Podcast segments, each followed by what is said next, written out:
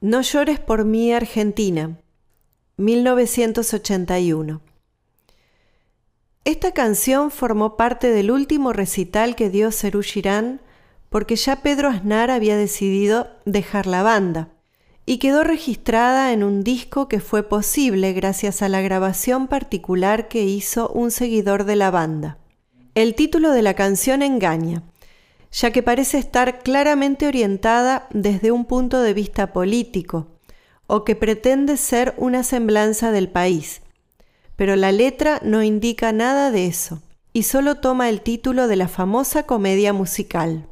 De todas formas, conociendo a García, vale que nos preguntemos por qué relacionó un vocativo histórico y político con la vida simple de una persona desconforme con su vida. Está dirigida a una mujer que luego de mucho andar y de varias peripecias, no consigue encontrar un real amor, que sin embargo la espera en la próxima curva del camino.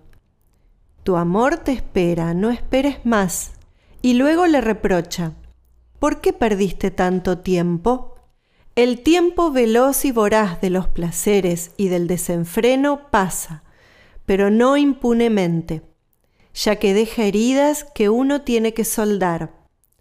No llores por las heridas que no paran de sangrar.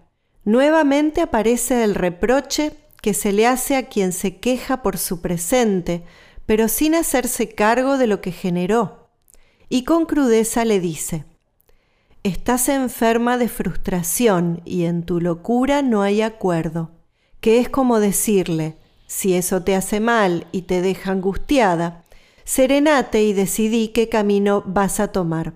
Luego le da el consejo de un viejo sabio de la noche. Si las estrellas de cabaret se ríen de tus movimientos, no es preciso mentir lo negro que hay en tu pensamiento. En el fondo se trata de una historia conocida por lo reiterada. Esto yo ya lo vi, esto ya lo escuché. La típica frustración de quien no acepta ni su condición ni su realidad y pretende algo mejor para sí. Con una síntesis poética notable, García se aleja de los sermones y resuelve todo con una sentencia.